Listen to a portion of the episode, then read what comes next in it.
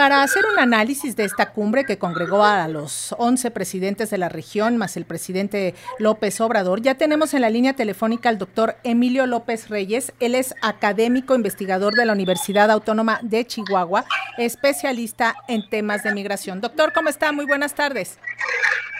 Bien, muy buenas tardes. Muchas gracias nuevamente por la invitación. Gracias. Pues un primer balance de esta cumbre que logró la representación de alto nivel de los países de tránsito y expulsión de migrantes. Eh, es una cumbre donde se empieza ya a revisar la corresponsabilidad de los gobiernos en este flagelo. Sí, eh, bueno, voy a tratar de ser muy concreto, eh, tratando de, resumir los ocho puntos que, se, que en los que se concretó la, la reunión. Este, particularmente me, me hace mucho ruido, eh, sobre todo este último discurso que habla el presidente de una situación exitosa. Primero que nada, eh, el, el, primer punto al que se llega es políticas migratorias integrales que resguarden la vida de las personas. El segundo, a partir de, de lo anterior, que Haití se pueda restablecer un entorno de seguridad humana. El tres, eh, replantear una arquitectura financiera internacional para la soberanía.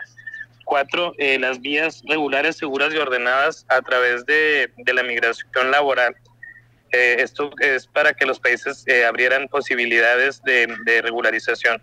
Cinco, el trabajo con los organismos internacionales. El seis, cooperación sur-sur y triangular. El siete, el diálogo en cuanto al trabajo con las cancillerías. Y el ocho, vincular pues esto a un convenio de alto nivel. Bien, eh, esto, estos, de, de, estos ocho puntos hay algo que, destacar eh, respecto a la seguridad humana. Este es un enfoque que ya se ha este, difundido por parte de la agenda de Estados Unidos anteriormente. Entonces es básicamente el trasfondo que tiene toda esta situación y es bastante preocupante porque ya lo vivimos en México. Cuando se habla de seguridad humana, lamentablemente se llega a poner la, al Estado encima de la seguridad humana. Paradójicamente, el enfoque lo que termina o ha terminado siendo es la militarización todavía mayor a la que ya estamos viendo actualmente. Entonces, pues básicamente yo, yo veo eh, lo, lo, mismo, la misma situación, una cuestión altamente discursiva que tiene mucho subructo político, pero no veo estrategias este, concretas a partir de este diálogo, ¿no? Eh, sí, se escucha muy fácil ah, para que los el gobierno de Estados Unidos este, vea que se hizo algo, claro, pero no, en ningún momento se está hablando de nuevamente replantearse cómo vamos a respetar el principio de nueva evolución, cómo vamos a, a, atender la cuestión de los atrapamientos que ya se encuentran en la frontera, cómo podemos gestionar que las personas primero se vean sus derechos antes que sus capacidades laborales.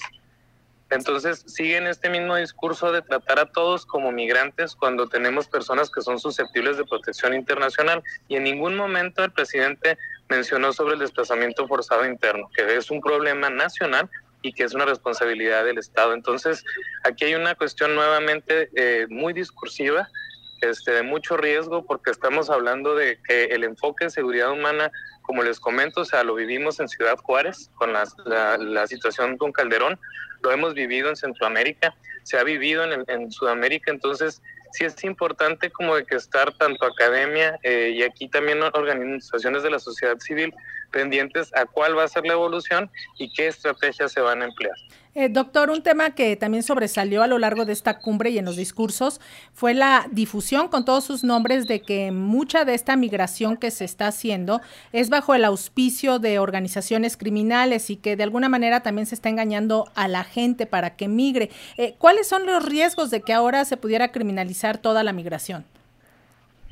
Claro, eh, esto es una situación que algunos este, colegas ya están trabajando como la crimigración.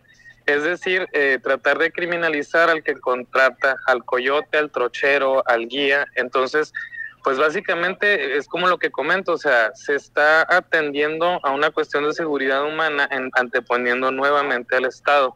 Las causas eh, que se tendrían que atender es bien, ¿dónde están estas personas que operan a los este al crimen organizado del coyotaje, no tanto a los que contratan, ¿me explico? Es decir, tendríamos que ir a las cárceles en Brasil, tendríamos que ir a las cárceles en Colombia, que es donde hemos estado identificando que están estas personas que traen el tren de Aracuán, que traen este a todos los trocheros de Venezuela, que mueven a los guías y los pateros en el tapón del Darién y que están también involucrados acá en México con el crimen organizado como el cartel de Jalisco. Entonces, hay que ir, si, vamos a hablar de las cuestiones criminales, tendríamos que perfilarnos a quiénes son todos estos interventores de la migración. Eh, básicamente lo que está ocurriendo o lo que se está planteando es una infraestructuralización de la migración. Es decir, vamos a criminalizar a quienes paguen coyote y vamos a rescatar a quienes tengan mejores capacidades y que puedan ser un, un usufructo ya sea económico o político para el país. Entonces, nuevamente, no se hace con base en derecho. Sí, y la solución efectivamente a la problemática profunda que implica la migración está muy lejos de solucionarse. México puso sobre la mesa sus programas sociales, algunos de ellos. ¿Cómo ve este, esta aportación de México al resto de los países de la región?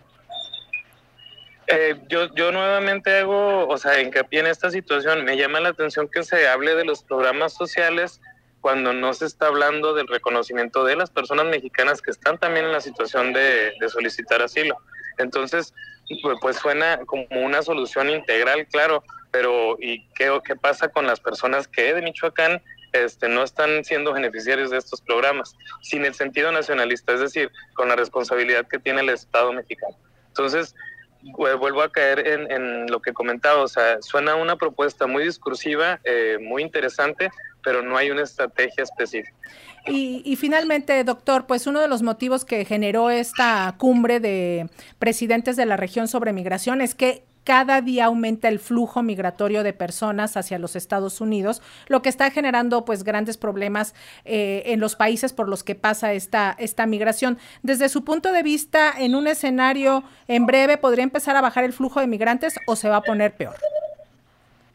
Yo considero que sí se están ya tomando acciones eh, pues bastante este, coercitivas para, para esto. O sea, yo, yo estoy viendo que sí hay una, una baja pero el problema está en el ingreso, es decir, se están distribuyendo por distintas rutas, ¿no? Eh, originalmente cuando son las caravanas fue Tijuana, en este momento el punto, el punto álgido es este Juárez, pero también estamos viendo que los mismos redes de criminales pues están identificando otros espacios o senderos para irse por Coahuila y por este Tamaulipas. Entonces, yo siempre planteo esto, la migración en sí no es el problema, el problema es cómo se gestiona y todas las consecuencias que traen. Eh, vuelvo a, repetir, tendríamos que perfilar a los criminales que están moviendo la migración. Pues le agradecemos muchísimo, doctor Emilio López Reyes, académico investigador de la Universidad Autónoma de Chihuahua, especialista en temas de migración, por estos minutos con las audiencias de Radio Educación. Muchísimas gracias. Muchas gracias a ustedes y quedo este, pues, pendiente para otra invitación. Muchísimas gracias, muy buenas tardes. Hasta luego.